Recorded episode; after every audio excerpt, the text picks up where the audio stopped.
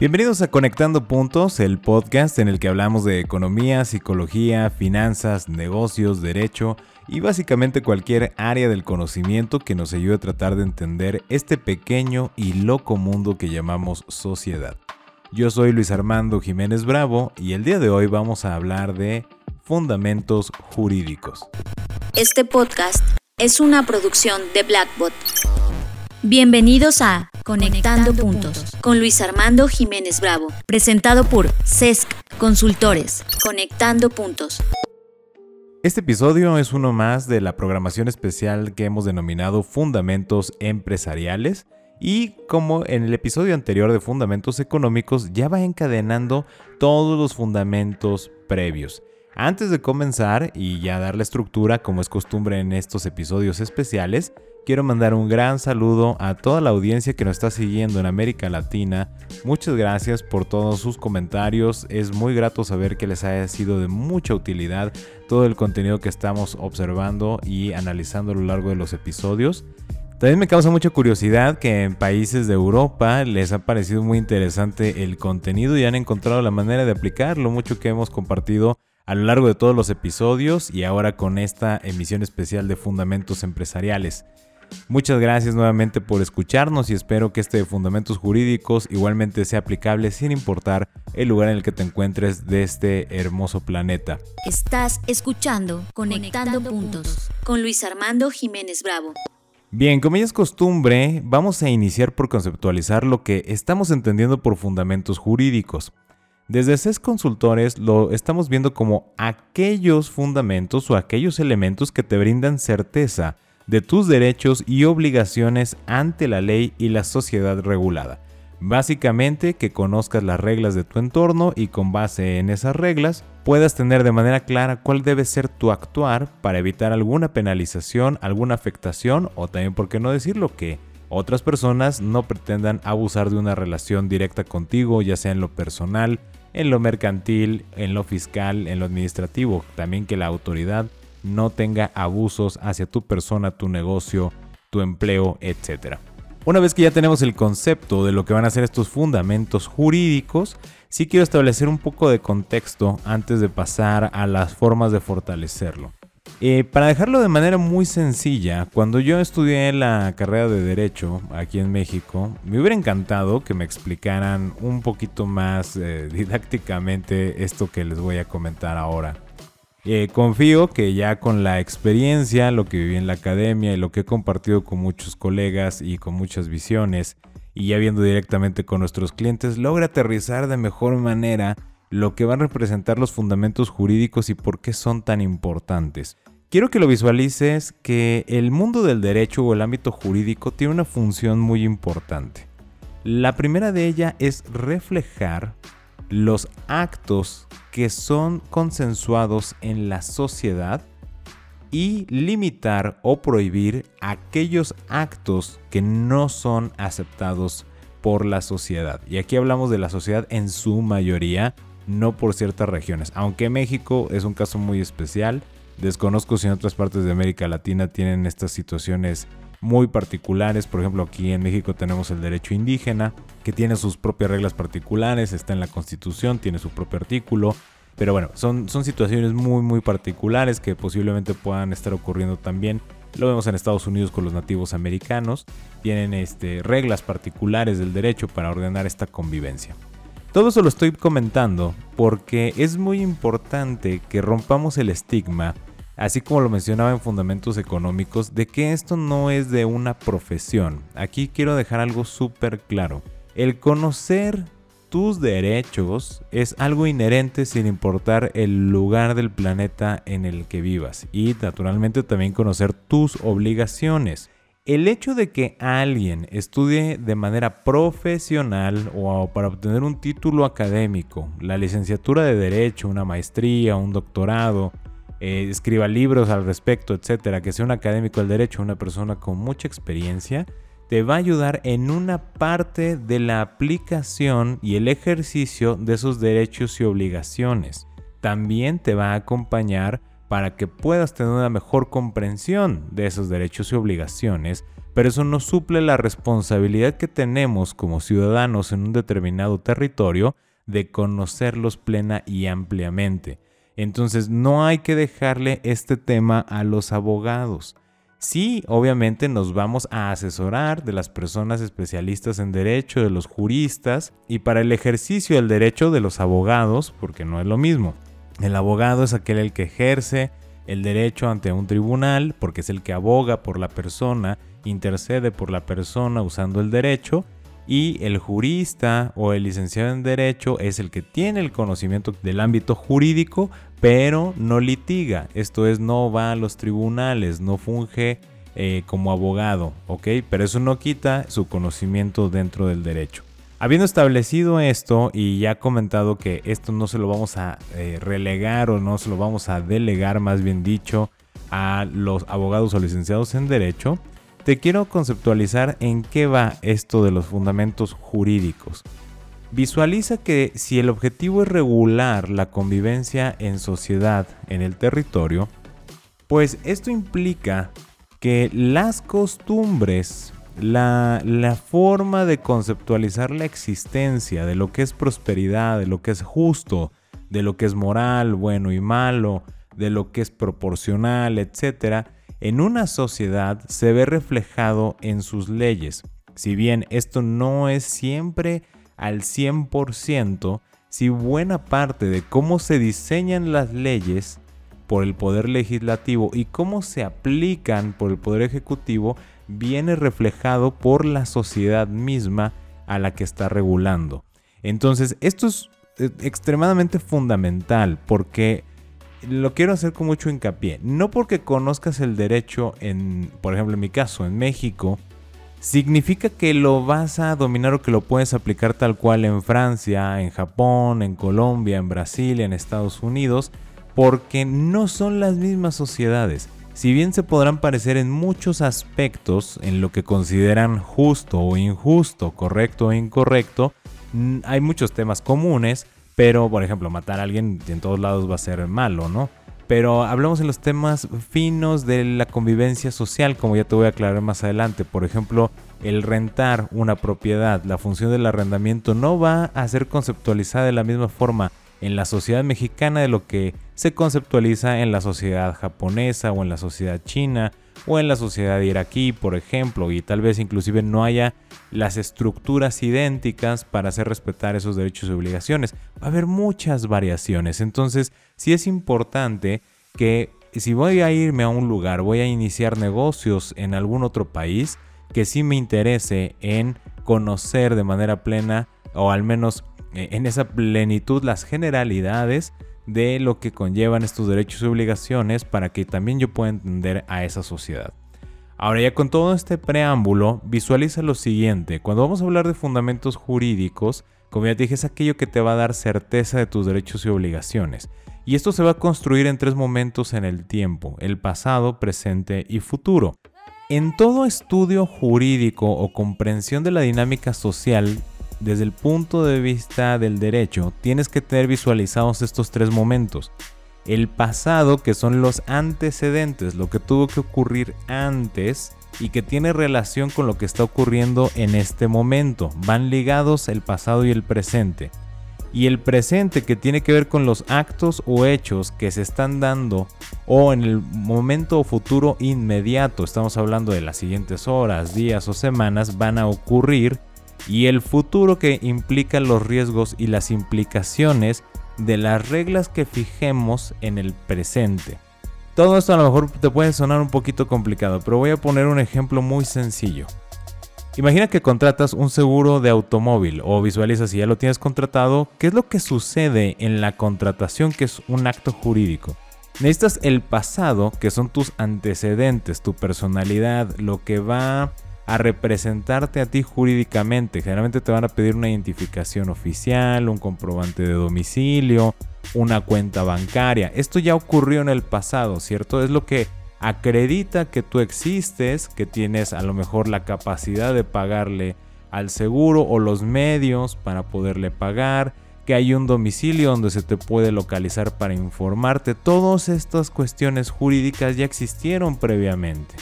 Luego, si nos movemos al momento presente, que es el contrato en sí mismo, el contrato te indica, ok, fulanito de tal, ¿no? Por ejemplo, en mi caso, Luis Armando Jiménez Bravo, de edad fulanita, que nació en tal lado, que vive en tal lugar, y me dan todos mis generales, todo lo que ya estaba en el pasado lo utilizan para diseñar el instrumento del presente. En ese contrato que vive en el presente te dice, ok, aquí vienen los derechos y obligaciones, vamos a decir, ¿A qué tienes derecho tú como eh, contratante del seguro? La cobertura que vas a tener, que te cubre en este momento, qué obligación tienes, cuál va a ser tu prima, cada cuándo lo vas a tener que pagar, etcétera. Todo eso ocurre en el momento presente del contrato y eso también es muy importante, lo tienes que leer siempre. Si no tienes el conocimiento para leerlo, nada pasa busca con quién o también va investigando qué es lo que quiere decir cada una de las situaciones. Hay instituciones públicas, eh, al menos donde tengo conocimiento, en la mayoría de los países, donde se te facilita el acceso para la comprensión de todo lo que son los actos jurídicos, los contratos con aseguradoras, los contratos de adhesión en cuentas bancarias, tarjetas de crédito, inclusive el mismo pago de impuestos. También eh, las mismas instituciones públicas te pueden dar asesoría al respecto. Si en la cultura que tienes y con quien convives no confías en las instituciones públicas, entonces tendrás que invertir en alguien que te lo explique de una manera más adecuada o que te ayude a revisar esos documentos. Ya sea una, una persona que sea muy profesional, totalmente independiente. Pero bueno, con este paréntesis armado, tienes ese contrato y como ya te mencionaba, el contrato del seguro tienes el derecho y la obligación. Esta parte de qué te cubre y qué tienes que pagar. Ok. Y luego viene el momento futuro. ¿Qué pasa si yo no pago en el momento presente? O sea, falto a mi obligación de pagar. ¿Qué te dice la aseguradora? Ok, en el futuro, si tú incumples en el pago, el riesgo es que no te va a cubrir el seguro. Entonces tú decides si cargas con esa consecuencia o no tienes que estar al corriente del pago de tu prima anual, mensual o como te la estén cobrando, ¿no? Dependiendo del lugar en el que estés y la aseguradora con la que trabajes. Luego entonces, si lo visualizas en esta cadena de momentos, el pasado, lo que yo ya tenía que traer a este momento jurídico, insisto, mi identificación oficial, mi acta de nacimiento, eh, mi clave única de registro poblacional, mi registro federal de contribuyentes o causantes, etc. Todo eso ya lo tuve que haber generado y tengo que tener cierta documentación que lo respalda. Viene el momento presente donde yo estoy deseando realizar un acto jurídico particular, en este ejemplo el contrato de seguro, y analizo el momento futuro, cuáles son los riesgos o implicaciones de que yo haga valer mi derecho o de que yo incumpla mis obligaciones. Con esta ruta, entonces yo te invitaría a que analices todas las partes jurídicas en las cuales tú intervienes, desde tu persona, como empleado si lo eres, como emprendedor, como empresario, como inversionista, si estás en ese rol, y entonces te pongas a cuestionarte estos elementos jurídicos alrededor de, estos, eh, de estas temporalidades pasado, presente y futuro. En el caso de un inversionista, para que tú puedas invertir, hay ciertas condiciones pasadas igual de tu personalidad, del domicilio que tú tienes, el domicilio fiscal. Tiene sus situaciones complejas que hay que interconectar, por eso es tan importante conocer las reglas, pero ya voy a hablar más de eso en las formas de fortalecerlos. Si eres inversionista, como ya decía, bueno, tienes que tener ciertas cosas previas, ¿no? Inclusive tener ya una cuenta bancaria que esté ligada a lo mejor a este, tu número de contribuyente y luego el momento presente es el contrato de inversión o la forma en la cual tú vas a invertir. Y luego el momento futuro. A ver, si la inversión no funciona, ¿cuáles son las consecuencias? ¿Cómo puedo hacer valer mi derecho de cobro? ¿Cómo puedo hacer valer este, la obligación de esta persona de regresarme rendimientos? Y también funciona al revés, porque esto es bilateral en estos casos, por ejemplo, de, de las inversiones. La otra persona va a decir, oye, tu inversionista, si no inviertes de manera completa la cantidad que acordamos en contrato, estas son las consecuencias futuras. Esto puede retrasar los pagos, esto puede traer, inclusive ya que involucremos instituciones públicas o figuras de autoridad que nos auxilien en el ejercicio de aclarar a qué tenemos derecho y hasta qué límite y cómo se va a sentenciar esta situación de los derechos y las obligaciones. Como puedes ver, lo puedes llevar a todo. Si eres un empleado, tu contrato laboral, qué derechos y obligaciones tienes con tu patrón, el patrón hacia ti, esto qué implica, cómo lo puedes hacer defender, qué sucede si alguien no cumple con una de sus partes. Volvemos al tema del futuro, los riesgos. Y en el pasado, ¿qué necesito tener para que yo pueda acceder al contrato? Pues la ley dice una cierta mayoría de edad, eh, necesitas eh, tener un acta de nacimiento donde se te puede identificar, una clave única de registro y entonces cada momento, cada actuar jurídico va a tener ciertos requisitos del pasado, ciertos momentos y requisitos del presente y ciertas situaciones en el futuro. Si lo vamos a resumir entonces tenemos, para todo lo que tú analices del mundo jurídico, visualiza los antecedentes, los actos presentes, las reglas del presente que vas a establecer, derechos y obligaciones, y el riesgo en el futuro y las implicaciones en caso de que se cumpla lo que estás haciendo en el presente o de que se incumpla. Con esta parte establecida, ahora sí me voy a conectar con las formas de fortalecer los fundamentos jurídicos. Estás escuchando Conectando Puntos con Luis Armando Jiménez Bravo. La primera forma de fortalecerlo puede parecer la más obvia, pero es el conocimiento de la ley. Ahora, lo que yo pretendo nada más en este episodio, porque no vamos a poder abordar toda la materia jurídica que puede eh, ser implícita en muchísimos tipos de actos, eh, lo quiero condensar únicamente a darte una orientación o una pauta para que después la complementes, ya sea por tu propia cuenta o una asesoría, con quien más confianza le tengas. ¿Cuál ley es la que tienes que estudiar primero? Bueno, vamos a resumirlo de esta manera e insisto, lo estoy simplificando mucho, pero es con la intención de que esto quede más claro y lo puedas aplicar de manera inmediata. Si estamos hablando de actos entre personas, entonces nos tenemos que ir a la parte civil y penal, ¿ok? La parte civil nos va a regular los actos entre particulares, por ejemplo, la compra de una casa habitación, el arrendamiento de un bien mueble o inmueble, herencias, la patria potestad, matrimonio, divorcio, en qué momento te consideras ya que, naciste, que ya, ya nació la persona jurídicamente hablando, etcétera.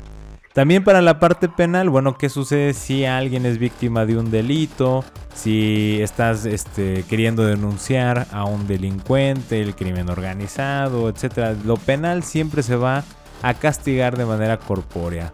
Un buen amigo, eh, el licenciado y ahora maestro Agustín Arzola, eh, me encantaba una frase que él tenía y decía, bueno, es que el derecho penal al final del día es la regulación de la violencia por parte del Estado. Y me parece muy atinada esa definición porque el derecho penal en sí mismo está basado en el castigo, en darle la ilusión a la sociedad de que se hizo justicia a través de usar la violencia en contra de la persona que afectó a la sociedad y obviamente a una persona dentro de esa sociedad en cualquiera de las formas del delito, robo, eh, asalto, etcétera, ¿no? O homicidio, que siendo lo más grave, o secuestro, violación, etcétera. Entonces, en una parte tenemos la civil, si tenemos actos entre particulares, entre personas que no somos comerciantes, y tenemos las relaciones, la parte penal, que es la regulación de la violencia, cuando estamos exigiendo justicia de una manera violenta en contra de alguien o de un grupo de personas, o viceversa, si lo están exigiendo en contra tuya, pues también habrá que tener atención, que se considera delito en cada país porque esto es muy importante y lo voy a nada más reconectar con una, eh, un pequeño dato curioso. En Singapur, por ejemplo, las medidas del derecho penal respecto del consumo de estupefacientes o de drogas como tal son infinitamente más estrictas de las que se tienen en muchos otros países del mundo.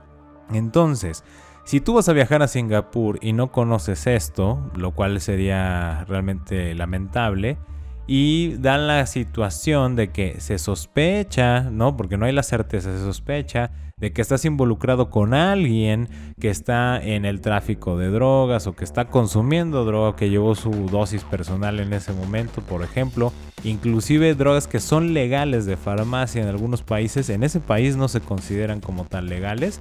Si tú no conoces esto, pues puede ser eh, catalogado y denunciado como parte de un delito y entonces se te perseguirá como tal y bueno, hay muchas consecuencias penosas al respecto. Entonces sí es muy importante, insisto, y como lo mencionaba al principio, que tengas muy presente que el conocimiento de la ley te corresponde a ti. Pero bueno, no me quiero ir a la parte de la tragedia.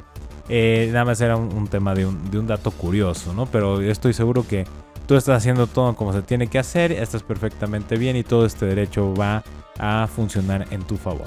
Ahora, si nos vamos a hablar de actos entre comerciantes, nos vamos a la materia mercantil. ¿Cuáles serían las generalidades de la materia mercantil? Pues hay este, leyes generales de sociedades mercantiles, el código de comercio, ley general de títulos y operaciones de crédito. También ahí vamos a poder encontrar una derivación de todo lo que es el derecho financiero, eh, seguros y fianzas, etcétera, ¿no? Al final del día es todos los actos de comercio, lo que implica comprar y vender de manera habitual. Eh, lo que ya mencionado, si tú tienes una empresa o eres un emprendedor, pues generalmente el derecho mercantil es el que tendrá que aplicar. Si tú eh, le das crédito a tus clientes, si les das a firmar un pagaré, si pides este, un préstamo, por ejemplo, con alguien y tienes que fijar una tasa de interés, pues generalmente ya se establece en las leyes una tasa de interés legal eh, o un tope inclusive a los intereses que puede haber. Esto no es en todos los países, pero lo puede estar. Por eso es tan importante que indagues y preguntes un poco más. ¿Cuándo vence, por ejemplo, el derecho de cobro de un cheque, de un pagaré o de cualquier otro título de crédito? ¿Qué formalidades debe de tener para que lo hagas efectivo? Todos estos pequeños detalles, sí es muy interesante y muy importante que los estudios al menos lo conozcas para que te hagas como un manualito o te hagas este, lo que a ti te sirve mejor, unas tarjetitas, unas fichas, un póster y entonces lo tengas presente si esto va a ser una parte de tu dinámica sistémica, de tu emprendimiento, inversión, eh, empresa, tú mismo como empleado o a nivel personal, si tú le haces un préstamo a alguien, pues qué formalidades debería tener, al menos para que, insisto, en los tres momentos temporales de pasado, presente y futuro los tengas cubiertos y minimices o al menos tengas contemplado los riesgos y las implicaciones. Ahora nos movemos al siguiente nivel que es el derecho administrativo, la materia administrativa donde tiene que ver pues toda la relación con la autoridad, cómo se tiene que gestionar la autoridad, cómo tienes que hacerle peticiones de trámites, cómo tienes que presentarle una queja, solicitudes de información, eh, todo esto tiene que ver, por ejemplo, con las multas de tránsito. Inclusive dentro de la parte del derecho administrativo, pues también está la parte fiscal, que aunque son materias que tienden a separarse, tienen mucha relación porque la parte hacendaria, que es la que recauda, pues no deja de ser una autoridad del gobierno y le aplica esta materia de derecho administrativo. Entonces, en esta relación también tienes que conocer, oye, no estoy de acuerdo con que me estén cobrando una cierta cantidad de impuestos o que digan que yo me equivoqué en mi declaración de impuestos. Entonces, ¿qué tengo que hacer para comunicarme con las formalidades debidas ante la autoridad y entonces exigir mi derecho? ¿Qué derechos tengo como contribuyente y qué obligaciones tengo también para que pueda prosperar esa queja, esa corrección o esa aclaración en su momento? Y digamos que estas son las tres áreas principales, eh, bueno, vamos a decirlo cuatro porque hablábamos civil, penal, mercantil administrativo, pero si nos vemos, eh, vamos entre las personas, entre los comerciantes y frente a la autoridad. Estos tres aspectos de la vida son los que tú tendrías que evaluar en cualquier parte del mundo en la que te muevas, naturalmente en tu propio país, en tu propia región, y esto también se escala de lo nacional a lo estatal, a lo municipal o a las alcaldías y el tener conocimiento de esto te va a dar mucha libertad. Por eso es que es tan importante, lo incluimos en fundamentos empresariales, porque hemos visto muchos casos de clientes que por el desconocimiento de la ley y por no haber indagado un poco más en estas materias eh, civil, penal, mercantil, administrativa o de propiedad intelectual en algunos casos, etcétera, pueden llegar a tener muchos dolores de cabeza porque nunca tenían contemplados cuáles eran sus derechos y obligaciones y naturalmente las implicaciones del incumplimiento o cumplimiento de, de cada una de las partes. Este desconocimiento lleva a frustraciones, lleva a desalientos, lleva a sentir que ya no tiene caso el continuar el negocio, que la sociedad está podrida, que la gente es injusta y, bueno, muchas otras cosas más. Y la recomendación entonces con todo esto que he estado dando en esta primera forma de fortalecer lo que es el conocimiento de la ley es ahórrate todo ese malestar emocional, ahórrate toda esa frustración y dedica un poco de tiempo conectando con el fundamento del conocimiento a hacerte las preguntas adecuadas en el ámbito jurídico para tu contexto particular. Insisto, no importa si es a nivel personal, como empleado, empleada, emprendedora, eh, empresaria, inversionista, etc. Dedíquele un poco de tiempo. No le tengamos miedo a la ley. Podrá leerse compleja, pero si tú lees y ejercitas ese segundo fundamento del conocimiento y comienzas a hacer preguntas, siempre encontrarás a alguien que lo sabe explicar de la manera en que tú lo puedas comprender. Entonces, con eso dicho, bueno, esa sería nuestra primera forma de fortalecerlo. La segunda forma de fortalecer estos fundamentos jurídicos está en la documentación. Ahora, aquí es muy importante. Sí, bueno, pero ¿qué documentos o cuáles documentos son los que yo tengo que tener mucho más asegurados y sobre todo bien tramitados para que yo esté en orden con estos fundamentos jurídicos y los haga realmente sólidos? Bueno, esto se conecta con la primera forma que es el conocimiento de la ley, pero te voy a dar algunas cuestiones generales que, como decimos a veces coloquialmente aquí en México, aquí y en China te van a aplicar. Número uno, tus identificaciones personales. Si tienes una credencial de lector, si tienes un pasaporte, si tienes, eh, obviamente, por ejemplo, un acta de nacimiento que también te va a identificar, una clave única de registro, si ya estás inscrito ante Hacienda, pues tu registro federal de contribuyentes. Todos estos documentos que te entregan desde las constancias, desde las aceptaciones, los avisos que implican estos trámites, la gran sugerencia es digitalízalo y obviamente el original consérvalo. Especialmente en la parte hacendaria o en la parte fiscal, que generalmente se cuelgan de, oiga, no tiene la hojita que le dieron cuando tramitó por primera vez su contraseña para acceder al portal. Híjole, eso ocurrió hace 13 años, ya no la tengo. Uy, es que sin eso no va a poder. Y si tú no conoces tus derechos como contribuyente y la forma de exigirle a la autoridad, como ya mencionaba con la parte administrativa, pues te vas a quedar frustrado y vas a decir, mmm, madre de Dios. Pero bueno, me estaba regresando al otro punto. Aquí la parte importante es guarda los documentos, digitaliza todo lo que puedas de esta parte inicial que es tu identificación personal, lo que acredita tu personalidad. También que es muy importante que tú puedas conservar como documentos todos los contratos que tú tengas. Y esta es una parte bien interesante porque inclusive te estoy hablando de los términos y condiciones de las, de las cuentas que tú utilizas a nivel digital. No importa si es un correo electrónico, no importa si es redes sociales, te invito encarecidamente a que le des una ojeada a los términos y condiciones. Sé que es muy tramposo de parte de muchas plataformas que los hacen muy complejos y a la gente generalmente le da mucha pereza leer, pero yo sé que ese no es tu caso. A ti si te gusta leer, por algo estamos escuchando Conectando Puntos y por algo también estás siguiendo todas las recomendaciones de libros que tenemos en People. Entonces yo sé que a ti te gusta leer los términos y condiciones y si no te gusta, tienes la suficiente paciencia y gusto por la lectura para empezar a leerlo de manera rápida y comprender los puntos esenciales. Porque es bien interesante y fundamental que tú te propias de esta información y la resguardes porque vienen situaciones que te pueden complicar algunas cuestiones.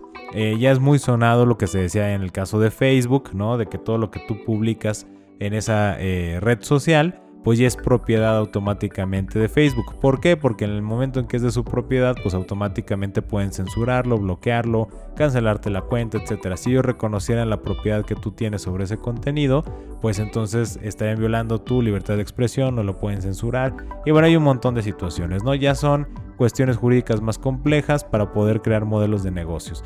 Pero imagina tú que tienes una gran idea, tienes un gran documento y por alguna razón en tu euforia lo compartes en Facebook, por lo que no sabes es que ya se lo compartiste a ellos y la publicación en esa red social y pues ahí según los términos y condiciones que están sujetos a mucha interpretación, pues básicamente les estás dando ese documento para que ellos lo puedan utilizar. Con eso también lo vinculo al tema de, aparte de estos términos y condiciones y contratos, también los de las tarjetas de crédito, las cuentas bancarias, eh, los seguros, fundamentalmente los seguros son muy importantes, las fianzas. Eh, todos estos documentos te van a servir, insisto, a que tengas bien contemplados los riesgos y en el momento que tú tengas que hacer valer tus derechos, puedas tener los elementos suficientes para exigir el cumplimiento de ese derecho o demostrar que cumpliste con esa obligación. Y con eso me voy al siguiente punto. ¿Qué otros documentos tengo que guardar? Las evidencias de que tus obligaciones fueron cumplidas de tu lado. Ejemplo. Tenemos muchos casos de ejemplos, ¿no? Este, no, hay algunos casos que sí, la verdad me, me alteran todavía un poquito pero no es el sentido de esta parte, sino únicamente que lo conceptualices eh, el hecho de que puedas demostrar de manera fehaciente que tu obligación se cumplió o que se estableció de manera clara y que se puede evidenciar el compromiso de la otra parte en el cumplimiento de algo que es tu derecho. Tenemos el vicio excesivo de utilizar el WhatsApp, tenemos el vicio excesivo de dejarlo en una llamada telefónica, de mandar audios y todas estas cuestiones no son evidencias concretas. Todo lo que implique una formalidad y lo que yo te decía, estas relaciones entre personas, entre comerciantes, busca que quede al menos asentado por correo electrónico. Las legislaciones de muchos países ya han comenzado a reconocer la comunicación electrónica vía correo de, como una prueba fehaciente de la aceptación o del cumplimiento eh, de obligaciones y también del cumplimiento de los derechos o la entrega de los derechos a, terceros. Entonces, si tú, por ejemplo, estás haciendo la transacción de un automóvil, ¿no? Vamos a decirlo, o de una casa, que también es, ha sido muy común.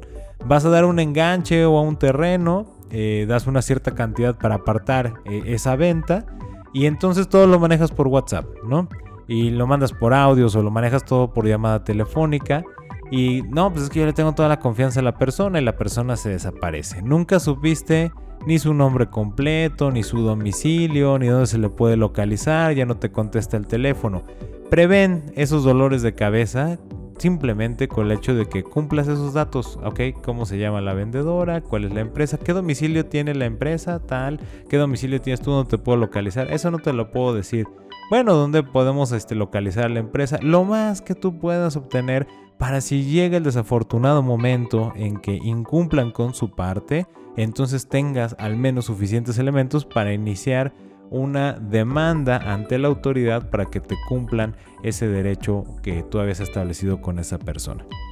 Así pues, y para seguir complementando esta segunda forma de fortalecer lo que son los documentos, pues ya hablamos, digamos, de dos partes, ¿no? Lo que acredita tu personalidad eh, los contratos como tal donde establecen las reglas de operación, derechos y obligaciones, los documentos que acreditan evidencia de cumplimiento de derechos y obligaciones y por último, nada más en la parte futura, sí es muy importante que cualquier situación de riesgo eh, con esto que quiero decir, con estas implicaciones, hay momentos en los que hay ciertas evidencias que no te van a funcionar para demandar o pelear un derecho o una obligación. Aquí en esta parte sí es bien interesante que tengas una asesoría. Ahorita va a ser esta nuestra siguiente forma de fortalecerlo, pero me quiero ir adelantando un poco para que tú tengas contemplado qué va a implicar. A ver, si yo tengo este pedazo de evidencia, ¿me sirve o qué le falta? Y eso es lo que te quería comentar respecto del futuro. Entonces tenemos estos tres momentos nuevamente donde yo guardo estos documentos de mi personalidad, lo que es en mi pasado, el antecedente, lo que ya ocurrió en el presente, todo lo que ya hablamos, y para el futuro la formalidad, la forma que debe de tener esas evidencias o documentos del presente para que puedan minimizar los riesgos en el futuro y que tengan las mejores implicaciones o las más óptimas y positivas para ti. Estás escuchando Conectando, Puntos con Luis Armando Jiménez Bravo. Nos vamos a ir a la tercera forma de fortalecer estos fundamentos jurídicos, que es precisamente la asesoría. Ahora, ¿de qué tipo? Realmente, insisto, estamos reduciendo toda esta materia jurídica. Eh, ya hablamos del conocimiento de la ley, de los documentos. Para mí y nuestra experiencia hay dos tipos de asesoría jurídica, la preventiva y la correctiva. Depende mucho de tu perfil de riesgo, depende mucho de tu propósito, depende mucho de tu actuar, de tu planeación y todo lo que hemos abordado en el resto de episodios de Fundamentos Empresariales. Pero básicamente la recomendación que te hacemos es siempre vete por una asesoría preventiva.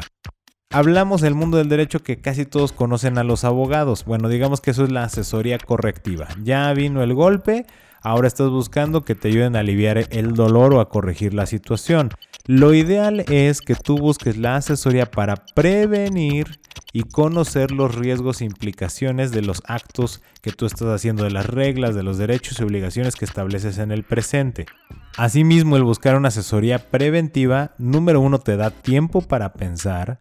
Número dos, te resulta mucho más económico porque cualquier especialista en derecho que te tenga que corregir una situación que vence en plazos, porque hay reglas también en las cuestiones del tiempo para contestar algunas situaciones, pues no es lo mismo que ya tengas el problema encima y digas tienes 15 minutos para resolverlo, pues disculpa, pero no te va a costar lo mismo que si me dices, oye, no quiero llegar a vivir una situación desagradable, ¿qué tengo que hacer para que todo fluya de la mejor manera posible? Entonces la recomendación es apuesta a la asesoría preventiva para que tengas que eh, invertir en su momento lo menos posible en la asesoría correctiva o de preferencia que nunca te tengas que enfrentar a contratar esa asesoría correctiva y esto obviamente no le estoy votando en ninguna situación a cualquier este colega abogado sino eh, es simplemente desde el punto de un fundamento empresarial como empresario como emprendedor inversionista empleado como tu persona Siempre sabemos que en CES Consultor le apostamos a la prevención. Entre más puedas llegar a conocer y entre más tú tengas una panorámica y perspectiva amplia, entonces podrás tener una mayor calidad de vida. Bien, con estas este, tres formas de fortalecer estos fundamentos jurídicos, pues vamos a pasar a, los beneficios, que es lo que me va a dar, que de alguna manera ya te los he estado diciendo en la medida que he estado explicando las formas de fortalecerlo y todo este anecdótico, pero quiero puntualizar de manera concreta qué es lo que te va a beneficiar el tener sólidos estos fundamentos jurídicos. El primer beneficio es que te va a dar tranquilidad, ¿ok? Es muy, es muy sencillo, es muy hermoso, es eh, tan simple que es muy complejo de adquirir. Si tú tienes sólido el fundamento jurídico, siempre vas a estar con la tranquilidad de que todo está fluyendo en el mayor beneficio de las partes, que todo va a fluir de manera armoniosa, vas a prevenir abusos de personas malintencionadas, que esperemos que te topes con las menos posibles, pero también abusos de la autoridad o inclusive que por algún error o por ignorancia te veas en situaciones complicadas. Entonces la tranquilidad es el primer beneficio absoluto de tener sólidos los fundamentos jurídicos. El segundo beneficio muy concreto es ahorro en dinero y en tiempo y vamos a generalizarlo un poco más el ahorro en recursos. Porque tú al momento de prevenir y tener claros y sólidos estos fundamentos jurídicos, pues naturalmente que haces mucho más eficiente todo tu actuar, lo optimizas. En lugar de estar apagando fuegos, tienes una ruta crítica más interesante, tienes un mejor diseño de tu sistema y de tu operación, de manera tal que, regresando al primer beneficio, pues te da la mayor tranquilidad y en consecuencia te permiten hacer aquello que tú deseas desde tu persona como empleado, emprendedor, empresario, inversionista. Y te vas a dar cuenta que estoy mencionando mucho estos roles porque no son los mismos requisitos ni la misma manera de ejercer las formas de fortalecer estos fundamentos jurídicos en cada rol. Por lo tanto, hago mucho hincapié en que sí es muy importante que cumplas con esas tres formas de fortalecerlo para que tengas tanto la tranquilidad como en el ahorro de recursos. Y habiendo establecido estos dos beneficios muy claros, muy concretos y que sobre todo son maravillosos ya en la práctica, cuando ves los muchos eh, problemas, gastos, dolores de cabeza y frustraciones que te ahorras por haber fortalecido estos fundamentos jurídicos, pues simplemente no tiene precio. Y ya para cerrar esta parte y pausar en este momento esta conversación respecto a los fundamentos jurídicos, solo quiero comentarte que, insisto, veamos el derecho como una parte necesaria de vivir. Así como ahora en la sociedad se ha establecido el, hecho de que, vamos, tengas un fondo de ahorro, o estés pensando en tu jubilación, en tu retiro, o que estés pensando en hacer un negocio, eh, que estudies algún título universitario de maestría, etc. Así como todo eso se ha normalizado, sí te invito a que normalices en tu vida el fortalecer estos fundamentos jurídicos, porque no quiere decir que los demás fundamentos no, es igual de importante que el resto de los fundamentos. Sin embargo, estos fundamentos en particular te conectan con la dinámica social de manera mucho más cercana que el resto. Los demás tienen que ver con mucho trabajo interior. Y este fundamento ya comienza a ser la conexión con el exterior y sus reglas y cómo las vas a tomar para que tú puedas realizar tu propósito. Habiendo hecho énfasis en esto, entonces ahora sí vamos a terminar esta emisión del día de hoy. No sin antes eh, comentarte que por favor sigas nuestras recomendaciones de libros en People. También hemos hecho varias recomendaciones de libros de derecho, específicamente de contratos, que es el tema que abordamos en CESC Consultores.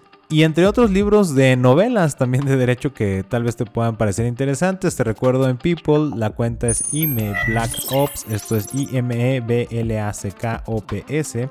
También por favor haznos llegar cualquier duda o comentario respecto de todas las emisiones que hemos tenido de este mismo episodio en nuestra página de Facebook en arroba sesc consultores, esto es arroba sesc consultores o directamente a través de nuestra página de internet www.sesc.com.mx.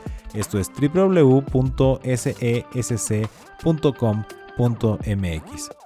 Yo soy Luis Armando Jiménez Bravo y te invito a que sigamos conectando. Escuchaste Conectando, puntos, con Luis Armando Jiménez Bravo, presentado por CESC Consultores. Conectando, puntos. Contenidos y conducción, Luis Armando Jiménez Bravo. Producción, John Black y Fernanda Rocha. Grabado en los estudios Blackbot.